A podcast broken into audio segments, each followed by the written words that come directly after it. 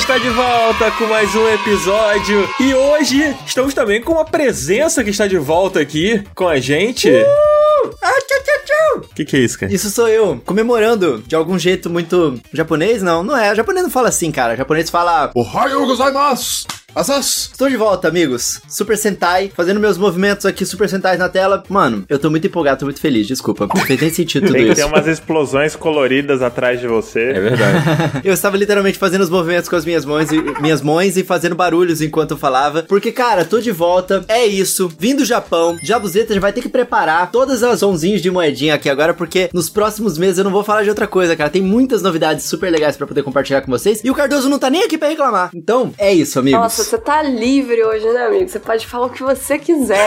Vai ser isso. Exatamente. Esse podcast é muito internacional, né? Tipo, o Coelho se ausentou das gravações porque estava no Japão. Aí hoje o Cardoso não tá aqui porque está nos Estados Unidos. Olha só. Nossa. Pô, caramba. A gente tá nojento. A Nojento. Márcia sempre falando de London e UK. Ai, então, eu tô esperando o momento que vai ser nós três aqui, né? É verdade. Chegar, ai, não, porque, gente, eu estive dois meses sumida, porque eu fui pra não sei qual lugar muito chique, assim, trabalhar, sabe? Eu vou gravar da fronteira com o Paraguai. Pô, fronteira com o Paraguai, cara, é top, hein? Pô, É a elite, pô. É elite. eu trago mais coisa que o Coelho trouxe do Japão. Moleque, eu sou de Mato Grosso do Sul, né? Lá faz fronteira. Então, Pedro Juan Cabaleiro, quintalzinho, era isso. Caraca. Só tinha que ficar meio preocupado assim no caminho na estrada de volta. Às vezes é, você vinha cheia de muamba. Você já foi nas cataratas? Nunca fui, mas isso é lá mais pra baixo, né? Tem Foz, né? É, pois é, ninguém sabe de Pedro Juan Cabaleiro, só os fortes raiz. O que, que é Pedro Juan Cabaleiro? É a cidade que faz fronteira com Ponta Porã. Conhece Ponta Porã? De nome eu conheço, mas nunca fui. Então. Mas ele era cavaleiro de ouro, de, de prata. Cara. Não, ele era muito educado só. Ele era um cavaleiro. Ah,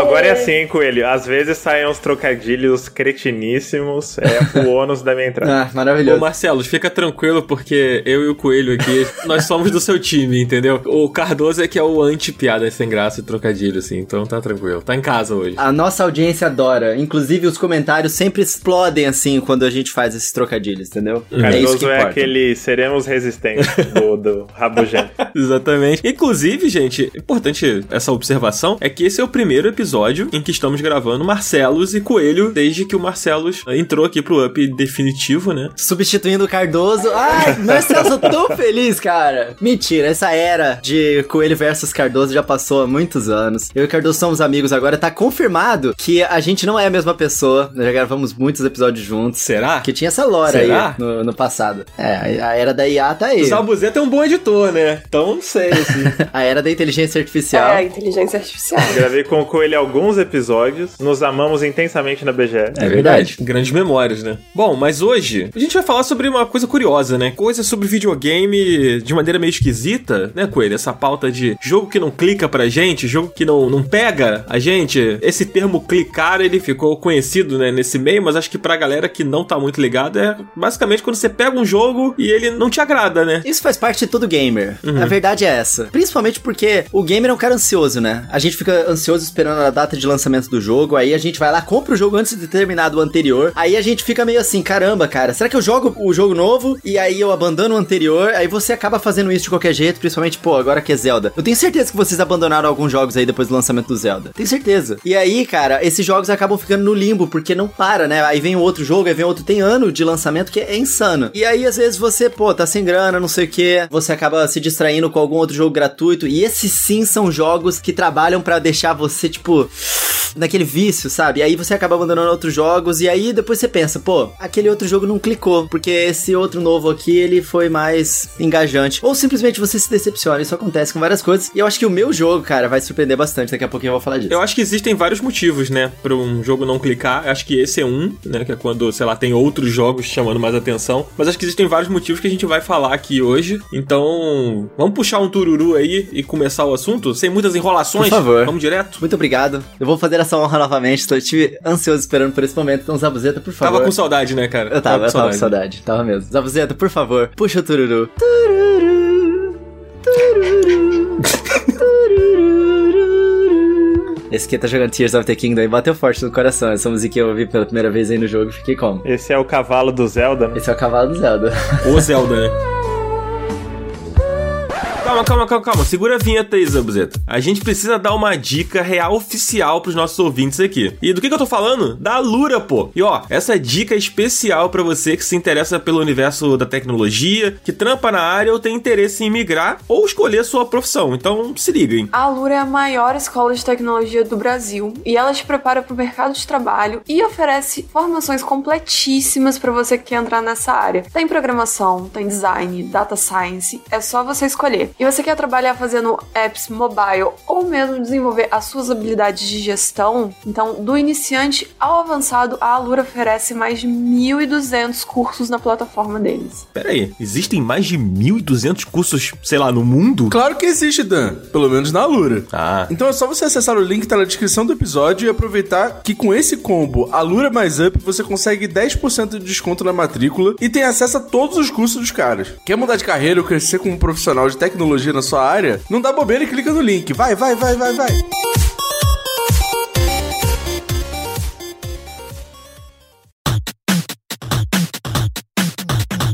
Assim clicar, né, Danzito? Eu tava falando aqui agora de abandonar jogo, mas não é exatamente sempre isso, né? Às vezes, simplesmente você tá jogando um jogo ali, cara, que todo mundo falou que era bom pra caramba, nossa, que jogo incrível, e ele não clica contigo, mano. E isso acontece às vezes, a gente falando tanto de Breath of the Wild, às vezes tem umas pessoas que comentam, poxa, eu queria muito gostar desse jogo, cara, mas ele não clicou comigo. Tem hora que o jogo simplesmente não funciona com a gente, né, Márcia? Tem horas que o nosso coração não tá pronto também, então a gente tem vários ângulos disso daí, né? Às vezes o jogo não pega gente, às vezes a gente não tá no momento da vida pra aquele jogo. É realmente o clicar, não existe palavra melhor. Tem hora que clica de primeira, assim, de cara, tem jogo que demora pra clicar, e tem jogo que clica da segunda, da terceira vez. É como, sei lá, é se apaixonar mesmo pelo jogo. Tipo, tem vez que bate, tem vez que não rola química, e é isso. Eu acho curioso que não necessariamente quando o jogo não clica é porque você não gosta do jogo, sabe? Pelo menos comigo, assim, eu- pelo menos eu entendo um pouco assim. Um exemplo que eu já citei aqui em outros episódios é o Death Stranding comigo, né? Que tipo, eu tava gostando do jogo, eu gostei da mecânica, eu gosto da vibe do jogo. Só que chegou um momento que eu percebi que, tipo, por mais que eu tivesse achando interessante, que eu tivesse achando legal, eu deixei de sentir vontade de continuar jogando, sabe? É uma coisa meio até difícil de explicar, assim. Tipo, eu simplesmente parei de jogar e fui jogar outras coisas, fui fazer outras coisas, e eu não voltei mais pra ele, sabe? Já aconteceu contigo, Marcelo? Alguma coisa parecida, assim? Cara, eu ia comentar sobre nem sempre é o jogo e nem sempre é você, às vezes é tudo junto. Porque, um exemplo meu, quando saiu Breath of the Wild, eu ainda não tinha Nintendo Switch. Eu comprei o jogo no Wii U. E a primeira vez que eu joguei ele, eu não consegui terminar. Eu fui jogar ele de fato e jogar até o fim quando eu peguei também um Switch e peguei a versão de Switch. Porque em 2017, quando eu tava jogando no Wii U, a minha vida tava uma bagunça, tava lidando com zilhões de problemas pessoais e, e em vários deles eu tava ou processando ou falando sobre es- essas questões enquanto eu tava jogando, sabe? E aí ficou associado. Eu lembro que a primeira vez que eu fui pegar o Master Sword, eu tava em uma ligação desabafando várias paradas e aí quando eu ia voltar pro jogo eu ainda tava carregando aquele sentimento, sabe?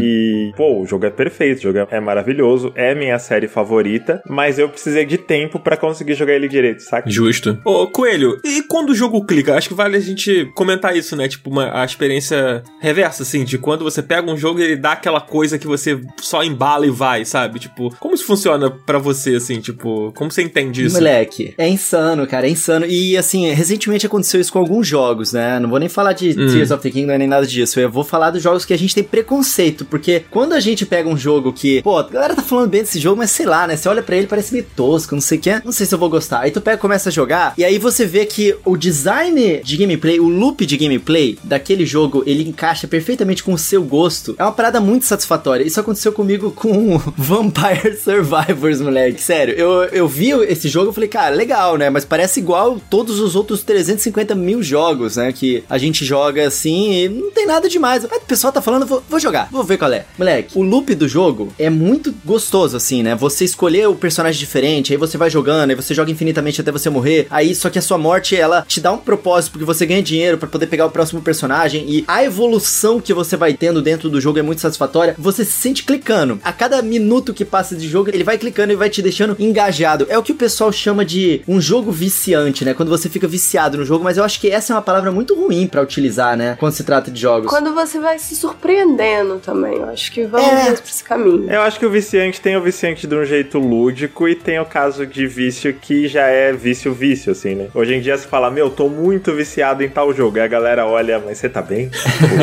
É, exatamente. Eu não chamaria esse tipo de vício do clique, sabe? Eu chamaria o clique, é, é isso que a Márcia falou. É quando você fica deslumbrado, quando você fica engajado. É isso mesmo, é quando o jogo te engaja nas mecânicas dele, naquelas paradas dele. E aí, cara, você para de se importar muitas vezes com o gráfico, você para de se importar muitas vezes com os problemas que o jogo pode ter, porque ele é um jogo que clicou contigo. E é aí que vem aquela briga toda que rola na internet, né? Às vezes você fala bem de um jogo, você gosta de um jogo e tal, e a pessoa que olha de fora fala: caramba, cara, como é que você pode dar uma nota boa pra isso? Como é que você pode estar avaliando isso? O jogo tem todos esses problemas, mas ele, ele clicou contigo, cara. Ah, amigo, quando você tem o positivo sendo melhor pra você do que a parte ruim, que seria, sei lá, problemas técnicos, um gráfico talvez que você não achou tão legal, mas a parte boa, tipo, o resto te engajou muito. Então, você meio que releva pra você aquilo ali tá te entregando mais positivo do que negativo. Exatamente. Mais uma vez, estamos falando da Game Freak. Não tem como não pensar nela, né, mano? Pokémon Pô. é um jogo que, que clica comigo. Com Dan também, nem se fala. A gente tem motivos maiores, né, pro Pokémon, pra gente até insistir, mesmo quando o jogo não tá, sei lá, engatando desde o início, assim, né? Tipo, a gente já tem um amor pela franquia, assim. Aí entra no assunto do jogo que demora às vezes pra clicar, né? É, acho que a gente pode até citar isso depois, mas você citou o Vampire Survivors, e eu vou citar um jogo que é provavelmente o jogo que eu mais joguei nos últimos anos, que é o Overwatch. Quando eu peguei o Overwatch, o primeiro, eu era uma pessoa que, tipo assim, eu, eu nunca fui muito do FPS, sabe? E durante uma época da minha vida, eu conheci o Call of Duty. E aí eu tinha uns amigos que jogavam muito, assim, tipo, diariamente. Então eu comecei a jogar com eles, e aí eu me viciei, assim, entre aspas, em jogar, mas não porque eu amava o Call of Duty, e sim porque eu gostava de jogar online com os amigos, sabe? E aí, tipo, só que o Call of Duty é um jogo simples, né? Ele é um FPS de guerra, que, tipo, você tem que matar as pessoas lá, fazer os objetivos, sei lá. E é isso, né? O online do jogo, né? Que eu tô falando, não a campanha. E o Overwatch, ele é um jogo muito mais estratégico, né? Você tem habilidades, cada personagem é único e etc. E aí, esses meus amigos que jogavam Call of Duty comigo pegaram o Overwatch. E isso é uma coisa comum que acontece até hoje em pessoas que migram pro Overwatch, assim, que é você entrar no Overwatch com a mentalidade do Call of Duty, sabe? Tipo, ah, eu tenho que entrar aqui pra matar mais pessoas. Quanto mais pessoas eu matar, melhor eu estou jogando. E não necessariamente o Overwatch é assim, né? O Overwatch ele tem uma, uma coisa lá, tem os healers, tem os, sei lá, os personagens que são realmente estratégicos, assim. Cara, quando eu peguei, eu me senti muito frustrado, porque eu achava que eu só tinha que matar as pessoas e igual eu fazia no Call of Duty, sabe? E tipo, eu não conseguia entender que o meu papel no jogo era diferente de apenas ser um personagem pra sair matando. Por mais que você jogue, sei lá, com o que eles chamam de DPS, né, que é o, o personagem ofensivo, nem sempre o seu papel é só estar matando. Às vezes você tem que estar defendendo um personagem do seu time, você tem que estar num ponto específico do mapa. E aí eu, eu quase vendi o Overwatch, que na época ele era pago, né? Hoje ele é gratuito, o 2, mas na época ele era pago. E eu quase vendi porque eu encostei o jogo, eu falei, cara, isso aqui não é pra mim, não, não funciona. Caralho, com Overwatch é o jogo que você mais fala aqui no Up infinitamente, não é possível. Então, mas eu quase não fui. Aí eu comecei a jogar com Sniper, né, que é a Widowmaker, e aí, tipo, fiquei mais frustrado ainda, porque ela é uma personagem pra momentos específicos, você tem que ser muito bom de mira, e etc.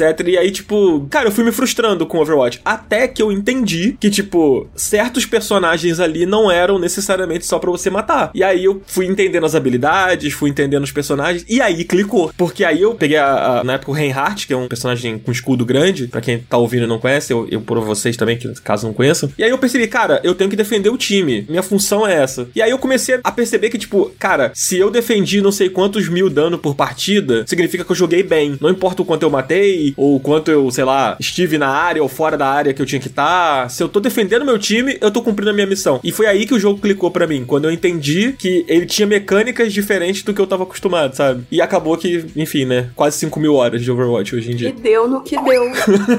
Exatamente. E hoje faço terapia, entendeu? É, tipo, clicou, mas a que preço?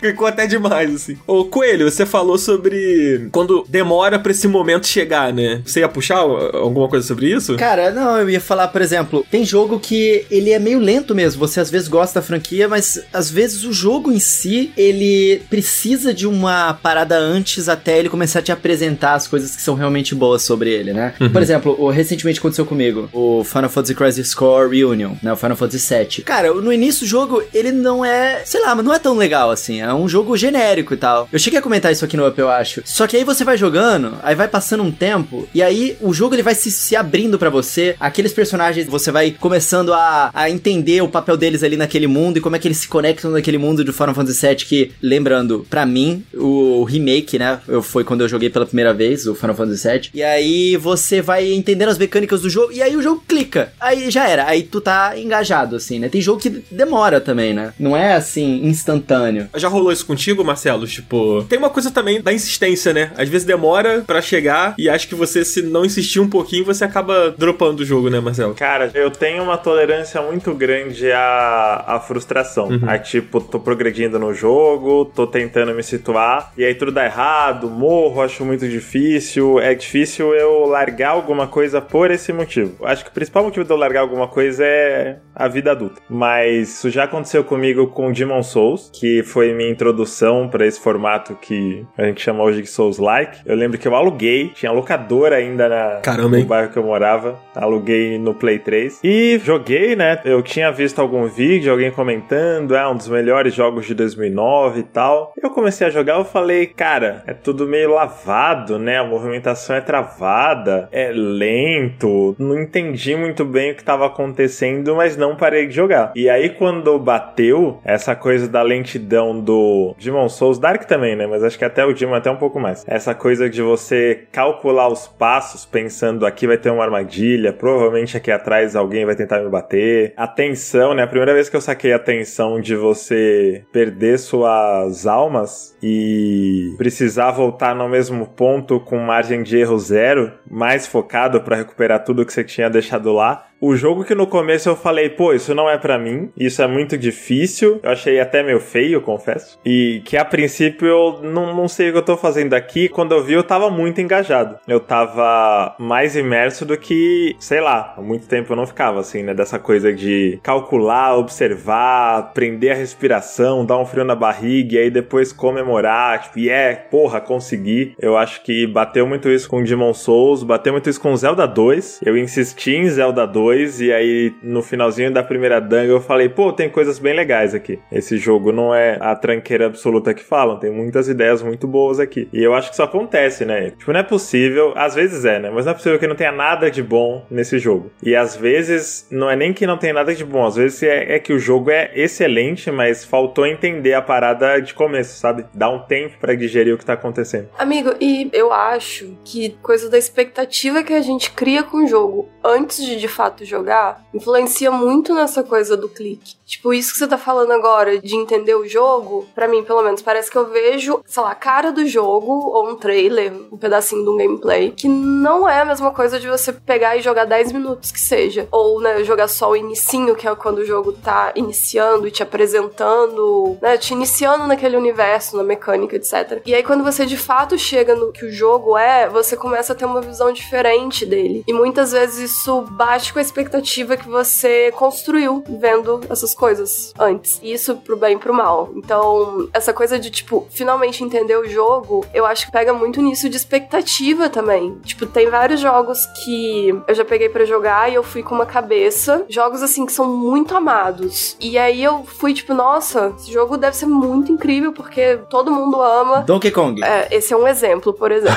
Mas eu tava pensando nos outros, tipo. Ai, aquele que você anda pela casa lendo as cartinhas, as coisas. Gone Home. Gone Home. É, tipo, esse é muito o meu tipo de jogo, só que eu fui com uma expectativa de que a história seria algo mais diferentão. Uhum. E aí, quando chegou e foi algo normal, pra mim o jogo não, não bateu, porque eu tava com uma expectativa muito elevada. Ou o contrário também acontece. Tipo, agora eu tô jogando aquele. É Chicory ou Chicory? Eu chamo de Chicory. Eu chamo de Chicory. Chicory. O que seu coração É, manda. eu também falo Chicory, mas não sei. Porque eu fui jogar ele esperando esperando um jogo bobinho. É um jogo que você vai colorindo, né? Ele parece um livrinho de colorir. Então você realmente colore todas as telas, você pode colorir as coisas. E eu fui esperando isso, um jogo bobo. E essa era a minha expectativa em cima dele, tipo, uma coisinha levinha. Só que ele é o manifesto comunista em formato de videogame, né? É, e opa, depressão, ah, temas pesados. E não só da temática, mas da mecânica também. Aí, putz, aí ele deu um clicaço, assim, que eu falei, nossa, então peraí. Então, tipo, eu sinto que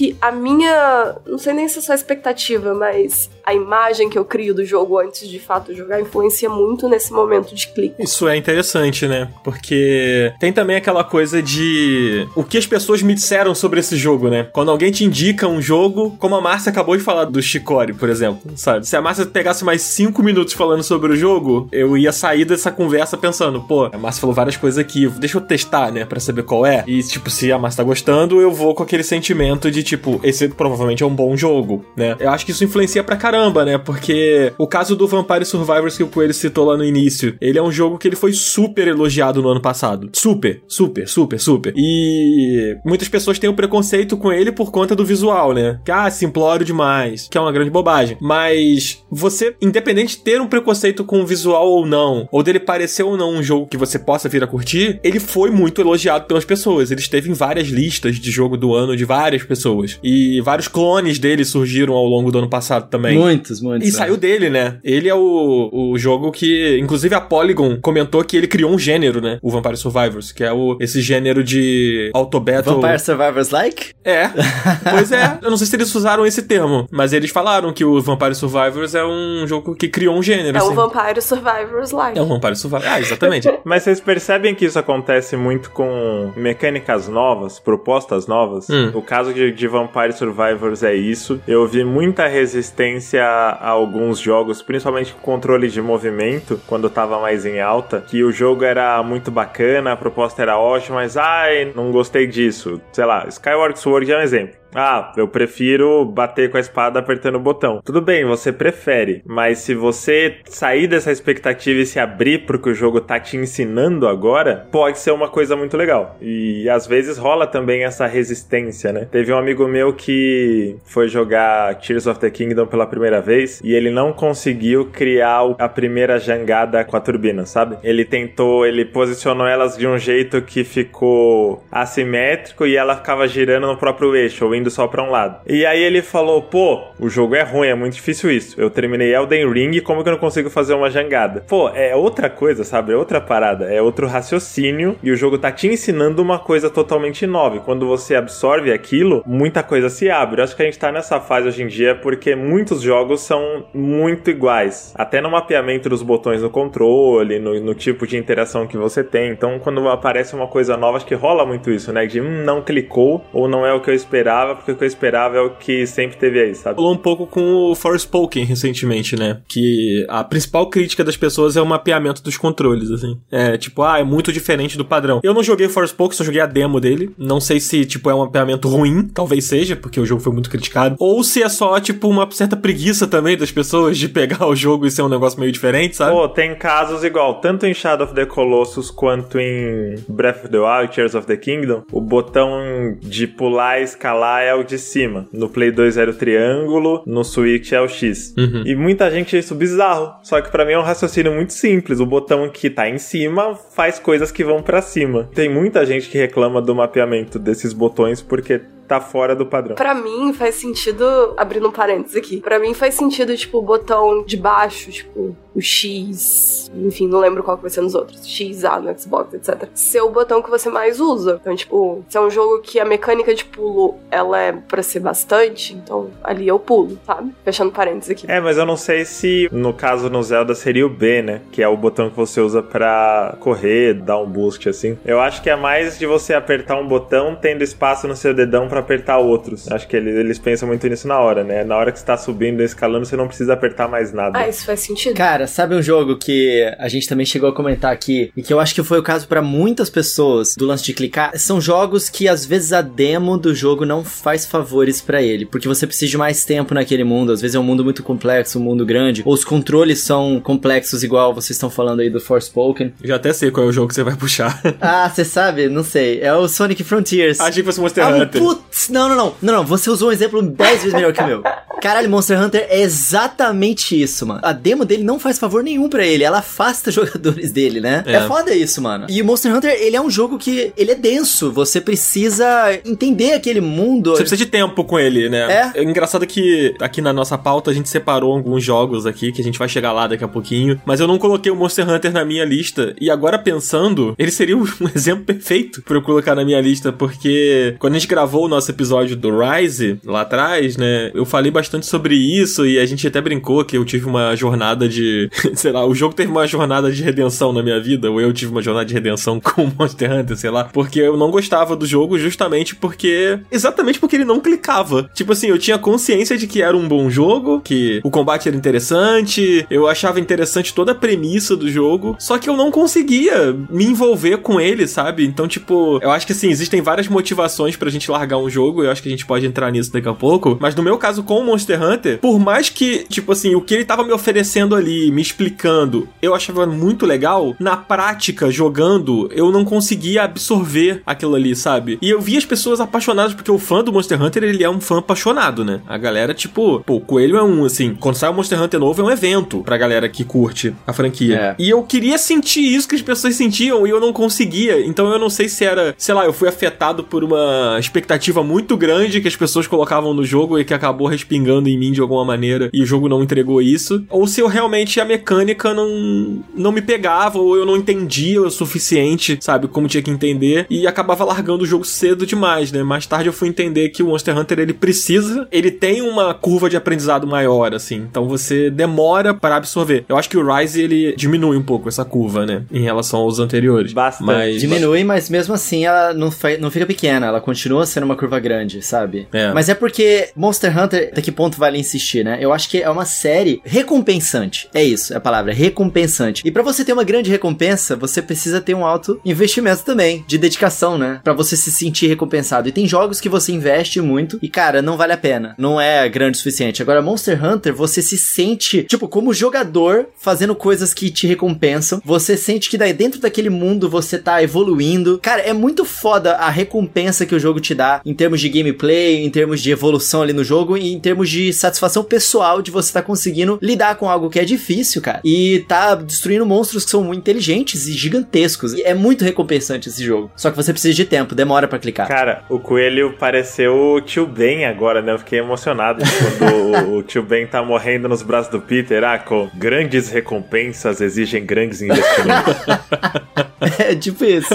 Pô, meu pior que o Monster Hunter é exatamente isso. Mas você ia falar do Sonic com ele, eu fiquei curioso agora. É porque toda vez que alguém puxa aqui o assunto sobre o GOT do ano passado, a gente tem que ouvir, né? Cara, o Sonic Frontiers, ele é um jogo que é muito diferente do que os outros jogos de mundo aberto, né? A gente tem vários jogos de mundo aberto hoje em dia que um meio que entra dentro do outro, assim, né? A gente vê as referências sendo pegas. E o Sonic, ele pega essas referências, só que você tá jogando com o Sonic, você não é uma pessoa normal. Você é o fucking Sonic, sabe? Então, para você entender aquele mundo, você tem que pensar como o Sonic. E demora para você se adaptar. Eu me demorei muito, umas duas horas para me adaptar à estranheza que é você controlar um personagem muito rápido em um mundo muito vasto que o design dele é feito para se aproveitar dessa velocidade e o Sonic ele é um, ao mesmo tempo que ele é muito livre, ele é um pouquinho travado também, porque para funcionar naquele mundo ele precisa ter os comandos, eles precisam ser meio travadinhos assim. Cara, demora um pouquinho às vezes para você se adaptar a essas diferenças que você tá acostumado com outros jogos de mundo aberto, mas depois que você entende o que que aquele mundo quer que você faça ali dentro, cara, é muito recompensante também você viajar em alta velocidade sobre um mundo de montanha-russas. É um simulador de montanha-russa em mundo aberto, assim, com o Sonic. Cara, é muito gostoso. Mas demorou para clicar para mim. E era um jogo que eu achava que eu ia gostar. Aí eu entrei achando que eu não tava gostando. Aí eu fiquei triste. Aí eu falei, pô, não é possível. E aí depois que eu me acostumei com os controles, foi um dos jogos que eu mais gostei de fato de jogar no passado. Qual que é o limite para vocês? Falam isso muito com Monster Hunter, mas não só. Por exemplo, você começa a jogar, fala, ah, não tá rolando. Aí vem um comentário: Ah, não, mas as primeiras 10 horas são assim mesmo. Vocês falam, pô, legal, vamos em frente ou vocês, ah, aí não? Cara, depende se eu já tô jogando o jogo. E assim, eu já joguei um tempo considerável. Por exemplo, joguei duas horas do jogo e alguém vira para mim e fala assim: ah, ali pra mais ou menos entre 3 e 4 horas do jogo acontece uma grande virada. Aí eu acho que eu insisto, porque eu já joguei duas horas, eu consigo jogar mais umas duas horas, sabe? Agora, porra, vou ter que citar o Death Stranding de novo. Várias pessoas que eu conheço viraram pra mim e falaram assim: não, porque quando tu tá ali com 15, 20 horas de jogo. Aí o jogo clica. Aí o jogo vai clicar pra você de um Amigo, jeito. Porra, 20 mas assim, horas? Posso falar uma coisa? Posso abrir meu coração aqui? Fala. Quando eu cheguei ali nas 20, 25 horas de jogo, porque Death Stranding eu falo, falo mal, mas eu falei assim: tá bom, vou insistir, vou o máximo que eu conseguir nesse jogo. E aí, quando realmente chegou nas 20, 25 horas, eu falei assim: ah, se o jogo fosse assim desde o início, eu não teria sofrido tanto, talvez eu tivesse gostado. Então, eu acho a maior palhaçada do mundo que isto ainda é verdade. 20, 25 horas pro jogo clicar. Mas também varia de pessoa pra pessoa, né? Não, com certeza. Amigo, não é que o jogo vai clicar só depois de 20 horas, mas é que realmente, tipo, o jogo dá uma mudada. Então, essa coisa que você tava falando antes de, às vezes, o não clique é um estranhamento, porque é um jogo que tá saindo do padrão, eu acho que isso entra muito no Death Stranding. Death Stranding foi um jogo que agradou muita gente e desagradou muita gente quase que na mesma proporção. Parece que justamente por sair do padrão. Ele é um jogo muito diferente. Como ele funciona, o que, que você faz no jogo e etc.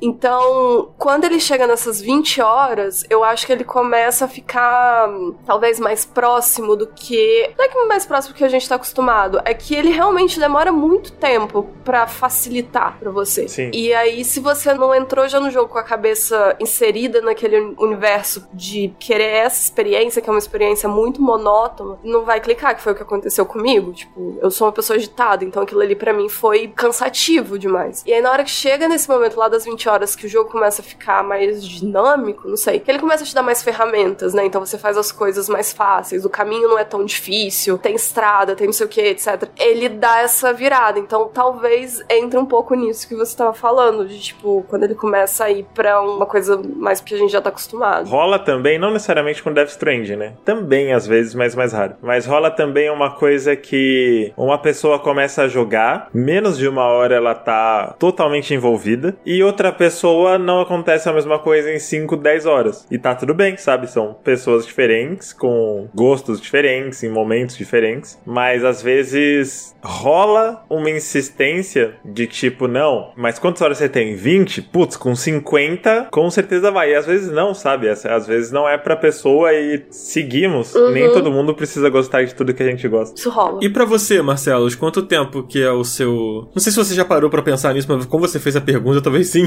Qual é o seu tempo limite, assim, tipo, pra você dar uma chance, vamos dizer assim, pra esperar clicar? Cara, hoje em dia, se eu tô com uma hora e meia, duas horas de jogo e alguém me fala com 10 horas o bagulho ficar absurdo, é considerável de eu focar em outras coisas. É mais por falta de tempo mesmo pra investir sem saber se realmente vai bater depois dessas horas. Uhum. Mas isso pensando em uma coisa que eu não tô curtindo. Se eu tô achando ok, vamos ver onde isso vai, eu acho que não tem um limite muito bem estabelecido, assim, né? Que eu falei, minha tolerância é, é bastante alta. Mas tem jogos, o que acontece muito comigo é o contrário, na real. É eu ficar maravilhado com uma parada que todo mundo achou muito chato. Tipo, The Last Guardian aconteceu isso. Quando o jogo saiu, muita gente na internet tava absurdamente decepcionada e eu nos primeiros segundos de jogo tava maravilhado, sabe? Às vezes rola de alguma experiência dividir opiniões e normalmente quando divide opiniões entre as pessoas que eu conheço ou na minha timeline do Twitter, eu penso já, hum, acho que eu vou gostar. E não é nem por sou hipster, sou diferentão, é porque é muito comum isso acontecer. Todo mundo tá bem dividido em relação a alguma coisa e aí essa coisa tem um, um temperinho a mais, que justamente foi o que causou a discórdia, e esse tipo de coisa eu gosto. Dá um temperinho, dá um temperinho. É.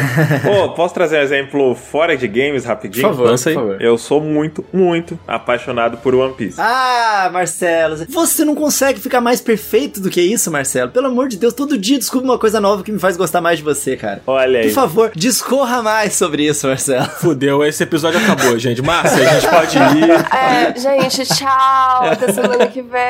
Beijo. Gente, aproveita que vocês vão mais cedo e começa a assistir aí One Piece. Eu prometo pra vocês que depois de 300 episódios vai clicar. Eu prometo. Depois de 300 episódios. Não, mas é sério, é rápido. The One Piece é dividido em arcos que quase sempre são ilhas. E é muito comum, como é uma história muito longa, alguém tentar convencer outra pessoa a começar falando: não, depois de Arlon Park, o bagulho fica absurdo. Depois de Alabasta, depois de Water Seven. Eu acho que isso é tão relativo relativo, porque quando eu comecei a ler o primeiro volume, eu já tava entregue. Eu também. Com o senso de humor, com o traço da parada, assim, eu, cara, isso aqui é magnífico. É lógico que melhora depois. Mas eu não precisava de nenhum convencimento lendo os primeiros capítulos, que é o que eu quero dizer. Às vezes, uma coisa bate para você de imediato, às vezes bate pra outra pessoa no capítulo 100, às vezes não bate pra pessoa de jeito nenhum, nem com 600 capítulos, mas é esse ponto, né, sobre como isso é relativo. Amigo, vou trazer um, um outro jogo. É porque realmente isso daí que você tá falando é muito isso. Tipo, existe essas três vertentes. Às vezes bate de cara, às vezes vai demorar um tempo vai bater, e às vezes nunca vai bater. Porque realmente tem jogos que tem uma virada. Jogos, filmes, séries, algumas coisas assim, realmente tem. Para mim, isso aconteceu muito, foi com Undertale. A máfia do Undertale, que eles estão um pouco quietos ultimamente. A máfia do Undertale.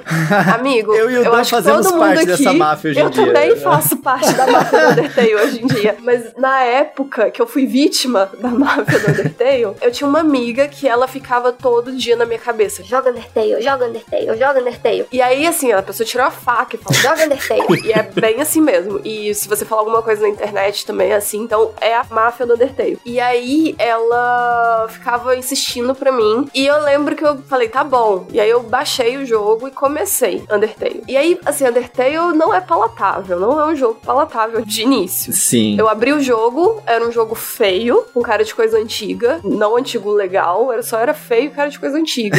Falei, putz, ok, mas tá bom, insistiu tanto, vou tentar. E aí eu joguei um pouquinho só. Tipo, eu joguei até antes da luta com a, a primeira lá, eu esqueci o nome dela. A te adota. Ah, sim, sim. Vaquinha fofa, maravilhosa, eu amo ela. Nossa. Isso, ela. E aí eu joguei até aí, mais ou menos, até a luta com ela. E aí eu joguei e falei assim, bom, joguei aqui meus 20 minutos de Undertale e não é pra mim, tipo... Toriel. Toriel, Isso, Toriel. Nossa, Toriel. eu tava morrendo. Nossa, que bom, amigo, você lembrou. Eu respondi Toriel e eu tava mutado aqui, aí eu pensei, Ai, né? Bem. amigo, poxa, mas ok, Marcelo salvou a gente. É, obrigado, Marcelo. Ele não estava mutado. E aí foi isso. E aí, tipo, eu falei, putz, isso aqui não clicou pra mim, não é a minha coisa, não vai clicar. E show. E aí depois, acho que eu comentei com a minha amiga, olha, não rolou. E ela me deu um respiro e depois ela voltou. Mas você tem que jogar Undertale, joga mais um pouco. Porque depois o jogo vira, o jogo vira outra coisa. Não sei o que, não sei o que lá. E aí, beleza, eu fui dar uma segunda chance. E aí, realmente, a partir mais ou menos desse ponto, após você ter essa luta com ela, o jogo realmente vira outra coisa. Ele é outra coisa, completamente diferente. E ele vai crescendo. Então, assim, realmente, se eu não tivesse dado essa insistida, eu teria perdido uma das melhores experiências que eu já tive em games. E aí, realmente, às vezes é isso. Só que é muito complicado essa coisa do qual que é o ponto, né, de virada, necessariamente. Tem uns jogos, é bem fácil de ver qual que é essa virada. Tipo, ali em Undertale, por exemplo, esse início é só uma apresentaçãozinha, é outra coisa, realmente. Não é como é o jogo. Mas tem jogos tipo Death Strange, que pra mim eles são a mesma coisa desde o início. Muda um pouquinho a mecânica e tal, mas a essência dele é a mesma coisa. Então tem esses pontinhos de virada, às vezes realmente funciona às vezes não. E aí é complicado, né? Como até onde insistir.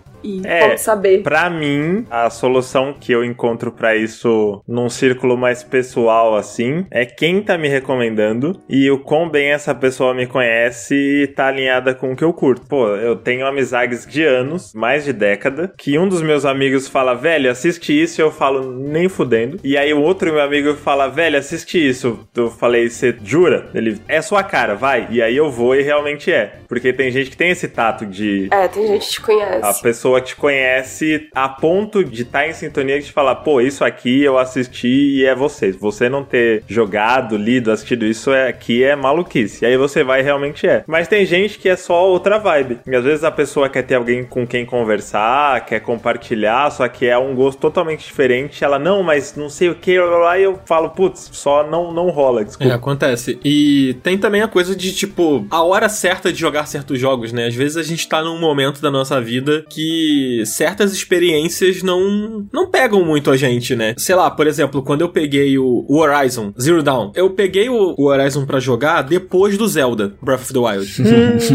e assim, cara, influenciou pra caralho, diretamente, assim, sabe? Primeiro que eu tinha vindo de um jogo muito longo, né? Porque o Zelda é um jogo muito longo. E eu não sei se eu tava muito no clima de embarcar em mais um jogo daquele tamanho, assim. E o Horizon, ele é um jogo bem grande. Pô, mundo aberto, blá blá blá, aquela coisa toda. E teve a influência também de, tipo, o Zelda mudou muitos conceitos pra mim, sabe? Sobre o que eu gostaria de ver em um jogo de mundo aberto. E o Horizon, ele não tinha esse mesmo tempero, vamos dizer assim. Então eu acho que se eu tivesse jogado o Horizon antes, eu poderia ter gostado mais do jogo. Então eu acho que foi realmente um momento errado. Tudo bem que eu tentei voltar nele depois em outros momentos, eu acho que não pegou, então talvez não seja. Ah, mas aí você já tinha jogado Zelda. O momento errado era ter jogado pós-Zelda. Exato. Cara, acho que é isso. E aí eu vou insistir, eu fui indo e tal. E, pô, as pessoas gostam do jogo. O jogo é bonito. A Eloy, a personagem principal, é uma personagem muito maneira. E eu ficava pensando, caralho, pô, como pode eu não gostar desse jogo? Pô, tem robô, dinossauro. Como eu não gosto disso? E eu insisti tanto, tantas vezes. E ele não funcionou para mim. E acho que isso acontece com a gente, né, Coelho? Tipo, às vezes você pegar um jogo e, tipo, o momento que você pegou o jogo não é legal. E às vezes você acaba dropando por causa de circunstâncias adversas, né? Mano, às vezes acontece isso comigo quando são aqueles jogos de impacto, aqueles jogos que tem uma mensagem mais profunda. E às vezes você não tá meio que preparado para ouvir aquela mensagem. É que a gente vai falar de Celeste daqui a pouco, mas Celeste é um jogo que, caralho, quando eu joguei, mano, eu não tava passando uma época tão fácil. E aquele jogo se conectou de, comigo de uma forma, assim, de você aguentar as dificuldades, você conseguir ficar bem consigo mesmo, assim, você vê a personagem ela passando por uma série de questões que você às vezes se identifica. Cara, aquilo ali me pegou de uma forma muito profunda, muito profunda. E aí, eu fui jogar anos depois um outro jogo que também foi mais ou menos nesse esquema, que é o Omori. Só que eu não tava na, na mesma vibe mais, sabe? Era uma outro momento da, da, minha vida e tal, e eu não consegui me conectar tanto assim com o Omori, e é um desses jogos que eu quero voltar um dia. Eu quero voltar pro Omori, que eu acabei abandonando ele um pouquinho, que ele também é um jogo com uma mensagem bem forte, assim, sabe? Enfim, isso acontece mesmo. O momento, seja o momento, às vezes, pessoal, seu, seja um momento, às vezes, de gosto de videogame, e às vezes tem um momento da sua vida também profissional, né, cara? Tipo, caraca, você tá fazendo várias paradas que você tá dando mais prioridade, e aí aquele jogo que você gostava muito, tipo aquele gênero, um JRPG, porra, adoro, sempre gostei. Tu não consegue continuar jogando. O jogo não vai clicar contigo porque ele te demanda um tempo que você não tem mais, sabe? Eu já ouvi muito isso de pessoas que pegaram Xenoblade para jogar, é. que tipo, é um jogo, porra, impecável tecnicamente e tal, só que ele é um jogo extremamente denso em termos de mecânica e de duração também, né? Porque ele é um jogo muito longo. Porra, até hoje eu não terminei o Xenoblade 3 e eu tenho tipo 90 horas de jogo, sabe? E tá lá. Saiu a DLC agora e eu fiquei triste porque eu queria jogar a DLC e eu não terminei o jogo. Eu acho até que nem precisa, acho que você falou isso pra mim, né, Que não precisa terminar para jogar a DLC. Foi você que falou? Foi, foi, mas é bom terminar. Foi, é bom, eu, né? foi eu que falei, mas é bom você terminar sim. É, eu nem animei de pegar a DLC por causa disso, porque eu não terminei. Aí eu fico nessa de ah, um dia eu volto lá e tal. É. Tem jogos do gênero se eu tivesse no ensino médio. Caraca, sim. Nossa, sim. É verdade. É, exatamente. Mas, cara, vamos entrar nos jogos que a gente separou, senão acho que não vai dar tempo da gente falar sobre os jogos específicos que a gente separou aqui, que tem a ver com algumas experiências que a gente teve, né, com ele. Podemos, podemos. Vamos só puxar o up a 5 reais aqui? Opa, por favor. É importante a gente, antes da gente continuar o assunto, a gente lembrar que a nossa meta atual aqui para poder manter o Disc Up na nossa grade não está batida. Então, queridos ouvintes, é. por favor, cliquem aqui no link da descrição e dá uma olhada lá. E lembrando que o Disc Up é tipo um dos episódios mais bem avaliados pela nossa audiência. Quem não ouviu, cara, tá perdendo de verdade uma parada que é muito legal e que, pô, cincão, mano. Ajuda nós lá pra fazer esse conteúdo maneiro. A gente conta com vocês. Hoje em dia, nem o Baconzitos é, é menos de 5 reais. Ah. Você vai comprar um, um, pacotinho de salgadinho no mercado, tá 7 conto. Então, 5 reais pra esse podcast ir cada vez mais alto, pô, maluquice. Porra, e sabe por quanto tempo, ô Marcelos, o Baconzitos ele vai te trazer alegria e felicidade? Por cerca de, sei lá, 20 minutos. O Up é uma hora e meia, o mês inteiro, quatro semanas. Olha só, é seu dinheiro vale muito mais. E pós o Baconzitos você se sente mal. E é, te joga lá em cima e te joga lá embaixo. Então. Pô, o coelho come Baconzitos como tira gosto, né? 20 minutos? Pô, é mesmo, cara. Comigo não dura 5. é, tá bom, né? Tem que apreciar vagarosamente ele. Eu, eu sou do time do coelho. Eu demoro muito pra comer também. Entendi. A gente joga ele numa bela travessa, vem com palitinhos e hum, degustando. Amiga, a gente também não divide o bem cozidos, entendeu? É só nós. Aí é um, é um elemento importante.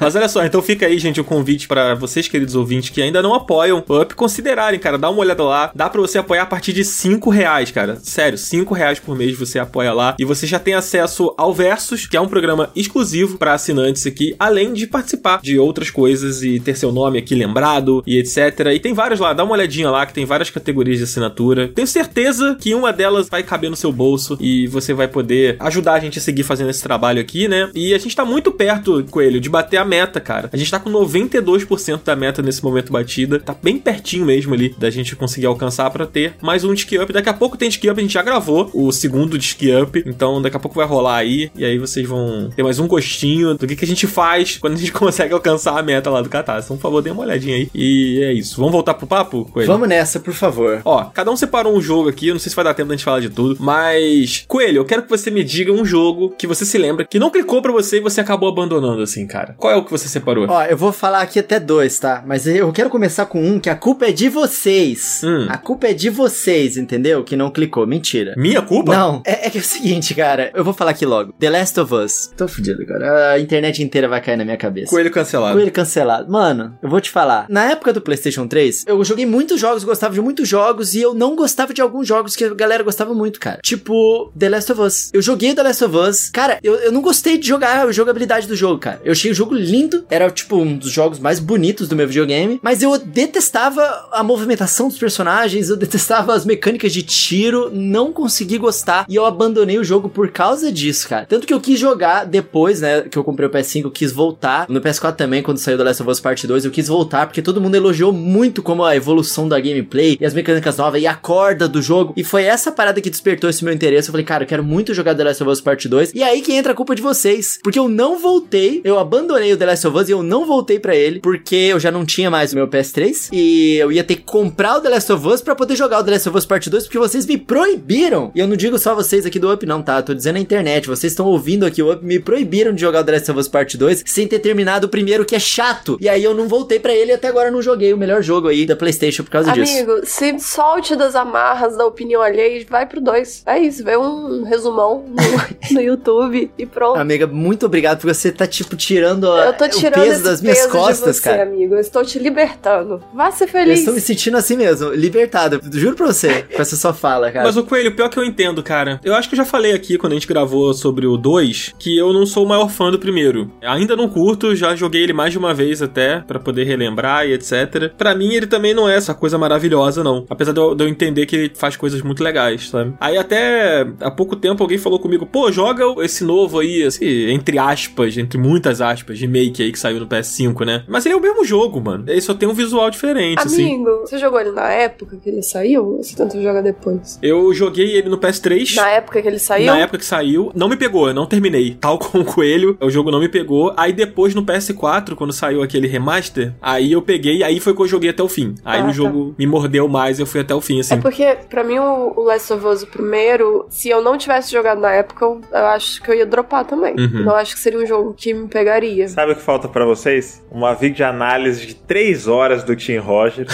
falando tudo sobre The Last of Us. Não, sacanagem. Mas eu acho que comigo aconteceu o contrário do que aconteceu com vocês. Eu joguei na época, tipo, terminei, falei, pô, história massa, gráfico absurdo, nem sabia que meu Play 3 chegava tão longe assim. Mas eu só fui realmente dar o devido valor quando eu revisitei antes de jogar o parte 2. Dei uma relembrada assim, eu falei, pô, isso aqui, pensando em 2013, eu acho ele bem amarradinho, assim, né? Eu acho que ele não explode a sua cabeça mecanicamente, não tem nem tantas opções de interação com o mundo, com os personagens e tudo mais, mas eu acho gostoso, ele é meio Pac-Man, na verdade, quando você pensa dessa forma, o jeito que as fases são distribuídas, que as estantes, que os lugares de se esconder, o jeito que você brinca com os barulhos pra imaginar o caminho dos bichos, ele me lembra uma coisa mais, tipo, visto de cima, ele é muito legal, é isso que eu quero dizer, na comparação com o Pac-Man. Quando eu comecei a pensar nele mais assim, de brincar com o combate, bateu melhor. Eu acho ele brilhante em muitos aspectos, mas eu não gosto muito da gameplay em si, assim. Principalmente momentos de ação. É, Eu, eu tô muito com o coelho, cara. Agora sim, eu não volto pro 2 jamais. O 2 é maravilhoso, mas ele acabou, me destruiu por completo por dentro. Eu não Eu tô dando uns jogo. anos pra eu conseguir voltar, porque o final. Nossa. Esses dias, inclusive, eu tava conversando com alguém, é, a pessoa tava falando da série, que assistiu a série e começou a jogar o primeiro, etc. Aí uma amiga falou assim: ai, mas eu já levei spoiler da segunda temporada, né? Porque tem o jogo. E eu falei assim, gente,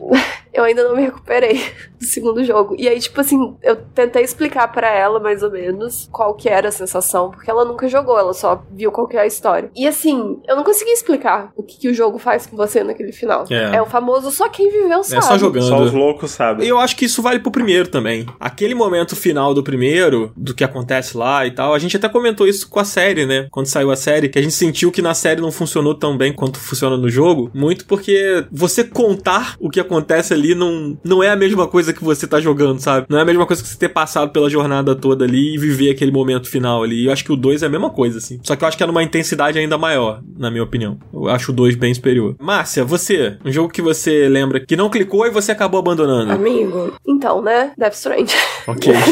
você separou aqui na pauta o Hades também, né? Ai, amigo, é verdade, o Hades. É, o Hades foi. O Hades eu acho que é um exemplo melhor. O Death Stranding eu ainda tenho curiosidade. Mas se você quiser falar do Death Stranding, tudo bem. Não, você vamos, pode vamos falar. de Hades. Hades, eu, eu tinha esquecido disso. Eu bati o olho na pauta ali outra coisa. Mas enfim, o Hades foi uma decepção pra mim, assim. Entra naquela coisa que a gente falou de. Eu vi todo mundo falando muito bem, e aí é um tipo de jogo que geralmente eu gosto. E só que aí na hora que eu joguei, não. Eu tentei por um tempo e, tipo, só não, não foi. E eu achava chato. E foi isso. E é muito triste achar um jogo chato e ver todo mundo lá. É aquele meme do Lula Molusco vendo o Bob Esponja e o Patrick se divertindo. Aham. Então eu me senti muito assim com o Hades. E você chegou a insistir com ele ou. Eu insisti o, o que rolou. E assim, Uhum. pra mim ele entrou nessa categoria de jogos que eu sinto que não vai sair daquilo. Uhum. O jogo é aquilo, é salas e bater inimigos e armas e recomeçar. Eu tentei algumas vezes, eu fui mais longe que eu consegui. Eu não cheguei a, a finalizar, né, um ciclo, mas pra mim tava sendo só chato. E aí eu larguei pra lá. Assim como Donkey Kong, o meu Nemesis. Seu ne- e você, Marcelo? Um jogo que você lembra que não clicou e você acabou abandonando? Acho que todo mundo nesse tópico tá citando jogos que foram muito aclamados, né? Porque a gente tem essa sensação de ter ficado de fora. Comigo foi Skyrim. Meu Deus. Eu nem sei se é uma, uma opinião muito impopular. É assim. É, até porque não é um jogo muito aclamado, né? Skyrim. Não. Quase ninguém fala, assim. Não.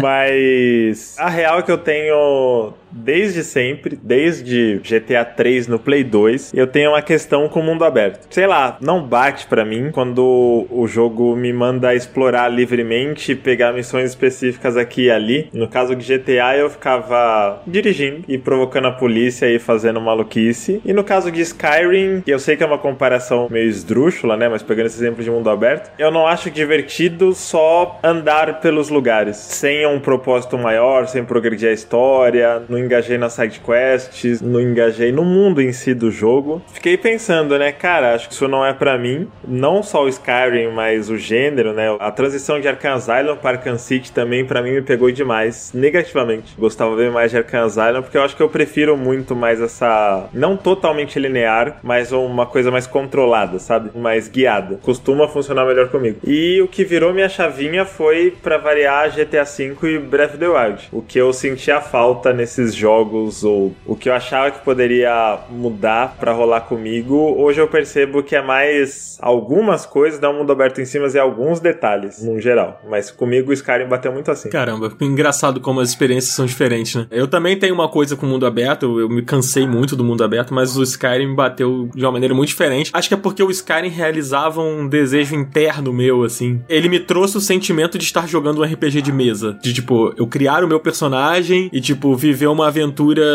que parecia não ser uma coisa muito planejada, sabe? Eu tinha a sensação de que eu podia fazer o que eu quisesse da maneira que eu quisesse, assim. Pra mim, me pegou muito na época o Skyrim. Mano, o engraçado é ouvir a Mari falando sobre o Sky, Skyrim. Posso fazer uma pequena atuação aqui da Mari? Ela tá- a gente tava tendo essa conversa outro dia sobre o Skyrim. Ah, lança. Caralho, essa porra desse jogo, cara. Todo mundo fala que o jogo é bom pra caralho. Aí tu começa, e aí vem a porra do dragão. E aí depois disso é só um jogo cinza, cara. Você fica andando e andando e andando. Ah, que legal. Agora você tá cheio de equipamento pesado pra caralho. E você não consegue lutar contra ninguém. Aí tem que voltar pra cidade. E aí na cidade você pode falar com um NPC, você pode roubar um não sei o que. Mas ai de você se você encostar numa galinha. Nossa, é o pior das ofensas. Daquela porra daquele jogo que tenta ser realista, mas todo mundo quer te matar e você não consegue se divertir. Sério, Skyrim é horroroso, muito chato. Todo mundo fala bem desse jogo, eu acho ele um saco. É isso tipo a Mari falando do Pô, Skyrim. Mari, nunca critiquei. Linda, eu ainda imagino a Mari toda fofinha falando isso. Fica melhor ainda. Ela tava revoltadíssima conversando sobre isso, amiga. Maravilhosa, mande meu recado com ele, que entendo perfeitamente. A parte do jogo cinza me pega muito. É que eu sou Nintendeiro safado, né? Se você não me dá cor saturada, eu, eu choro. É, muito bom. A mano. vida já é meio cinza, sabe? Porque quando eu vou me divertir, eu ainda vou jogar um jogo cinza que só sabe, sei lá, me deixar nesse lugar. Eu não posso nem o quê? Interagir com a galinha, que aí vira um problema? Não, é péssimo. Pois é, pra você ver. Mas enfim, não clicou com ela, né? Ma- Mas eu vou provocar aqui o Marcelos que o Shadow of the Colossus é exatamente isso, hein? Só joguei aqui. hein? Pior que é um jogo cinza mesmo. É. Mas ele tem uma carinha de Nintendo em algum lugar ali. Mas tem um charme da trilha sonora tocando. Quando o seu Play 2 vai explodir, a taxa de quadros cai a 20. parece Bullet Time de Matrix. E aí fica muito mais emocionante. Pô, Ah, mas o Skyrim tem os bugs que tu entra no chão e a música tocando épica, né? Turu! É, nossa, o Skyrim é muito legal quando ele dá autosave na frente de um monstro que fica te matando e você não consegue nunca mais sair daí. Mano, isso aí tem um vídeo clássico do Jovem Nerd, que era do Nerd Player do Skyrim, que o, o personagem do Jovem Nerd era um vampiro, e aí ele tava com um tiquinho de vida, e o jogo salvou com ele saindo de uma porta pro sol. então, quando ele abria o save, era a porta abrindo e o sol matando ele, porque ele tava com um tiquinho de vida, tá ligado? Nossa, que tristeza isso. E aí ele bugou o jogo dele por causa disso. vou puxar o meu aqui, vou ser polêmico aqui, acho que eu vou ser cancelado pelo Marcelos e pelo Coelho. Ah, não. Pois falando em jogo cinza, o jogo que eu me lembro que não clicou e que eu abandonei com muita tristeza no coração foi o Twilight Princess, cara. Dan, tu vai falar que Twilight Princess é cinza? Twilight Princess é amarelo, cara. Assim, aqui o cinza é uma representação de sentimento, vai. De fato ele é amarelo. E, cara, o Twilight Princess é um jogo que até hoje eu não digeri ele direito, assim. Eu acho que ele entra mais no abandonamos e voltamos. Jogo que eu abandonei e acabei voltando depois. Só que aí eu abandonei de novo. Então foi meio que um ciclo sem fim com o Twilight mas Princess. é aqueles caras, né? Até onde você foi? Olha, eu te perdoo só porque você falou que você abandonou ele com muita tristeza. Se você tá triste abandonando o Twilight Princess, então eu tô feliz. Caralho, entendeu? se você tá triste, eu tô feliz. Não foi isso. Não foi isso. Que filho da puta! Cara, o Twilight Princess, eu zerei ele 100%, acho que umas três ou quatro vezes, de tanto que eu gosto de, Não, tipo, aí da... também não. É, não, peraí.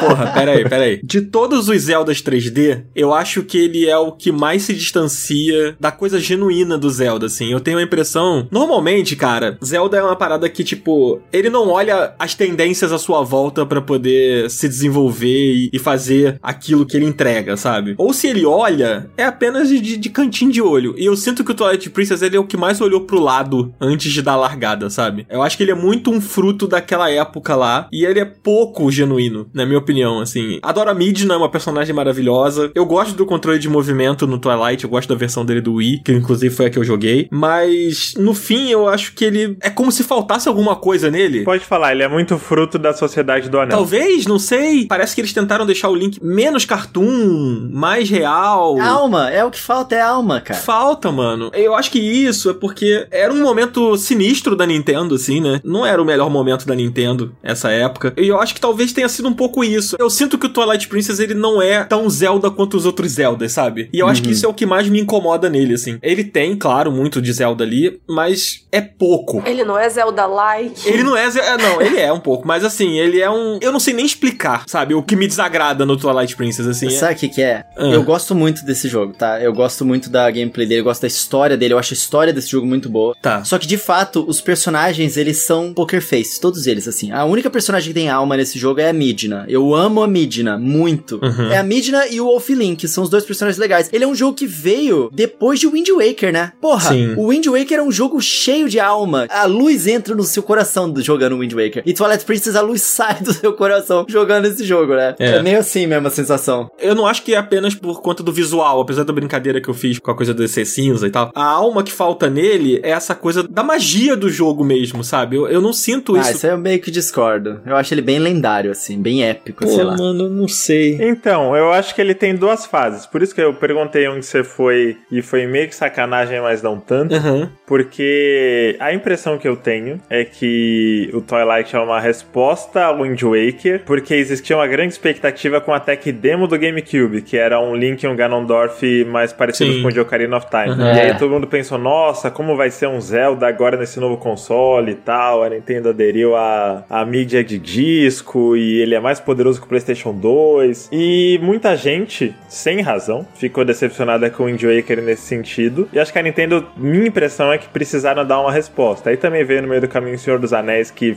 pô, era impossível ficar indiferente ao fenômeno cultural que foram os filmes do Senhor dos Anéis nessa época. E aí tem duas fases pra mim do Twilight. Tem as primeiras três dungeons, que seguem a, a mesma estruturinha que já tinha sido usada em Ocarina de a da floresta, a do fogo, a Link to the Past também é assim, né? E aí você vai pros Gorons em seguida, a terceira é a dos Horas, e aí tem uma virada. E depois da virada, pra mim o jogo, nossa, que a gente tava falando, o jogo vira outra coisa. Porque ele se liberta um pouco da necessidade de ser um Ocarina 2.0. Pô, Arbiter Grounds, a cabana lá dos Yetis, a parte do céu que você vira um Homem-Aranha com as claw shots. Adoro as claw shots. Eu Adoro. acho que essa coisa da criatividade, né, de o que, que Twilight é, eu acho que tá meio diluída nessa tentativa de responder a várias demandas, sabe? Mas É. principalmente nessa parte do gelo dos Yetis, que é a minha favorita, pô, sensacional. É, eu concordo com isso que você falou. Eu acho que é um pouco o que eu disse também, na verdade. Acho que a gente falou um pouco a mesma coisa. Essa coisa do Zelda olhar muito pro lado. Eu sinto que o Twilight Princess é o jogo que olha mais pro lado, sabe? E eu acho que ele olha pro lado exatamente por tentar responder muitas coisas. E eu acho que o que faz Zelda ser Zelda é a não necessidade dele ter que responder a porra nenhuma, sabe? Ele só precisa ser Zelda. E é isso, sabe? E eu acho que o maior equívoco do Twilight Princess é esse, assim, na minha opinião. Apesar disso, eu acho a luta contra aquele boss, que é um nome que eu amo, Blizeta,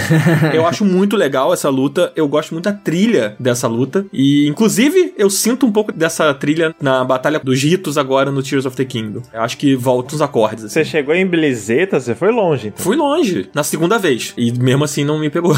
mesmo assim dropei. Enfim, é isso. Esse foi o meu. A gente pode discutir mais sobre Twilight Princess em um outro podcast, talvez. Eu apoio, eu apoio. Quem sabe se ele vier pro Switch, né? A gente fez um de Skyward Sword, né? Por que não? De Twilight Princess. Eu apoio também. Cara, eu não sei se vai dar tempo da gente falar dos outros, mas vamos só dar uma passada, vamos tentar não entrar muito em jogos que abandonamos e voltamos. Eu já meio que falei o meu, que foi o The Last of Us, era o que eu tinha separado aqui. Quando o Coelho citou o The Last of Us, eu meio que já falei. A Márcia falou do Undertale e voltou, mas a Márcia separou Celeste também, né, Márcia? Acho que você já contou essa história aqui uma vez, né? É, eu acho que já. E isso entra no que o Coelho falou um tempinho atrás, de às vezes não é o momento da vida, não é a hora, etc. E também a questão da expectativa. Minha visão com Celeste era que seria um jogo só uma plataforma gostosinho de jogar, sabe? Um, um Mario da vida. E aí na hora que eu entrei era um jogo desafiador, isso eu não tava preparada, não era o momento de eu estar preparada para esse tipo de experiência e hum, a mensagem também talvez não era do momento, então a mecânica foi muito pesada pra mim e eu não conseguia aproveitar e eu lembro de passar mal, de nervoso realmente. E mesmo assim eu joguei o jogo inteiro. Eu cheguei até o final e aí quando eu vi que eu já tava nas últimas fases, eu só queria terminar pra ver como que acabava e aí eu ativei todos os modos de ajuda, todos, que eu podia só passar flutuando assim pela fase, Pra ver como que acabava, porque realmente eu, eu sentia que eu podia vomitar de nervoso. E aí eu terminei. Então não necessariamente eu dropei, mas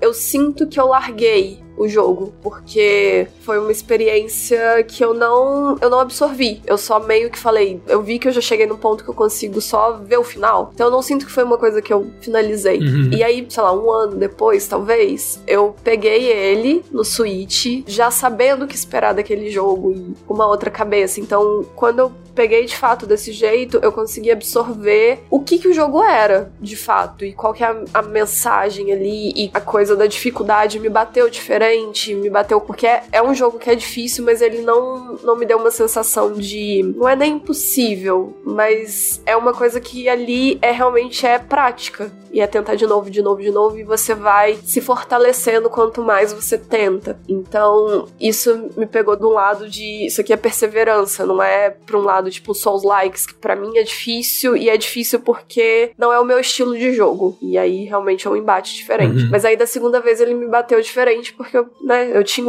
já a bagagem de saber o que esperar do jogo, de enxergar o jogo diferente e ter uma experiência diferente. E aí realmente ele clicou 100% e é um dos meus jogos favoritos. Inclusive, eu quero pegar de novo pra jogar. Muito legal. E você, Coelho? Cara, pra mim, eu separei aqui um joguinho que. o Yoshi's Crafted World. Rapidamente vou falar sobre ele. Porque eu gostei dele, só que, tipo, ele tem uma música muito relaxante e tal. E caralho, eu trabalhava muito nessa época. Eu, quando parava pra jogar, eu dormia jogando, mano. Literalmente, eu ficava com sono e dormia. E aí, mano, eu fui jogando ele muito aos poucos, porque ele é fofinho, bonitinho e tal, mas eu meio que dropei ele, né, por alguns anos. Até que o coelhinho começou a se interessar por ele, começou a jogar ele. E aí a gente começou a jogar junto. E cara, esse jogo é muito, muito engenhoso. Ele é muito melhor do que as primeiras horas dele, assim. As primeiras horas dele, cara, já é fácil, né? Um jogo introdutório e tal. Mas depois que o- a jogabilidade vai se expandindo e, e os desenvolvedores vão entendendo que as crianças que estão jogando ele ali já dominam as mecânicas, cara, ele fica muito engenhoso, muito interessante, assim. Eles exploram mais visualmente as coisas do, do craft, né? De materiais diferentes no cenário, como eles interagem com o Yoshi. Eles exploram mais as diferentes mecânicas ali do Yoshi e dos personagens que acompanham o Yoshi na jornada. É muito legal. E esse foi um jogo que eu abandonei durante muitos anos porque ele me dava sono, literalmente. Eu dormia. E eu voltei no ano passado a jogar ele e pude terminar ele com o coelhinho. E foi uma experiência foda, assim. Tipo, de verdade, esse jogo é foda, mano. Ele é muito bom. A Nintendo, ela sabe fazer jogo que surpreende, assim, é, em termos de jogos de plataforma, né? E eles fizeram um jogo muito criativo nesse aqui. Só que eu acho que as pessoas, elas só vão realmente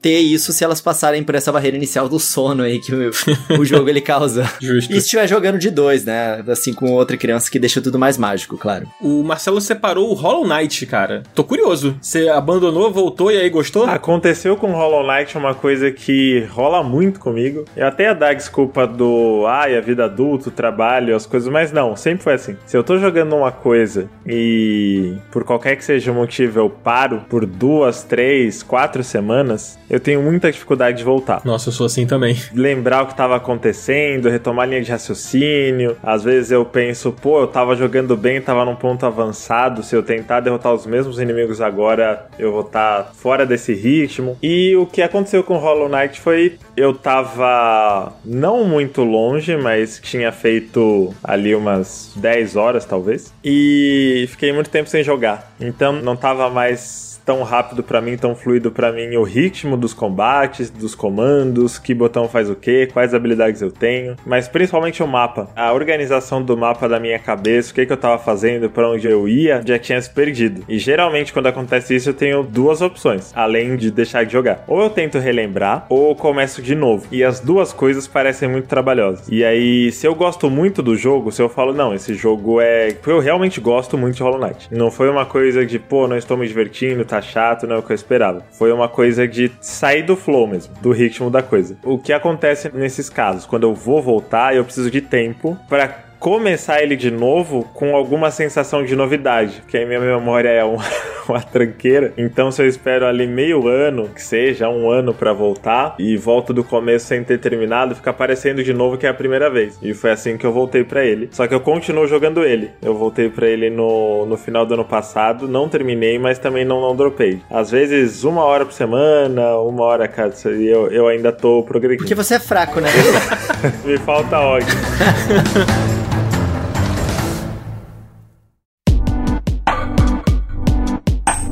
Bom, gente, acho que a gente vai ficar por aqui. Ficou devendo aqui os jogos que a gente abandonou, mas esperamos voltar. E eu vou fazer aqui uma proposta. Se vocês assinam o Up, estão no grupo secreto, perguntem pra gente que a gente fala lá no grupo o que, que a gente pretende voltar. Fica no ar aí uma sedução pra que vocês apoiem o Up também. Ó, Hum, eu tenho aqui uma última questão aqui, que são os jogos que não vão clicar se você não tiver alma, se você estiver morto por dentro já. E um bom exemplo é Ori and the Blind Forest, Ori The Will of the Wisps. Talvez sejam os únicos mesmo. Coelho, o embaixador É, de não, fica Oni. aí só a informação, né? Entendi. E alguns jogos excelentes realmente não vão clicar se você não tiver contribuindo com o Up pelo Up a 5 reais. Meu Exatamente. Deus, uma maldição sendo lançada aqui.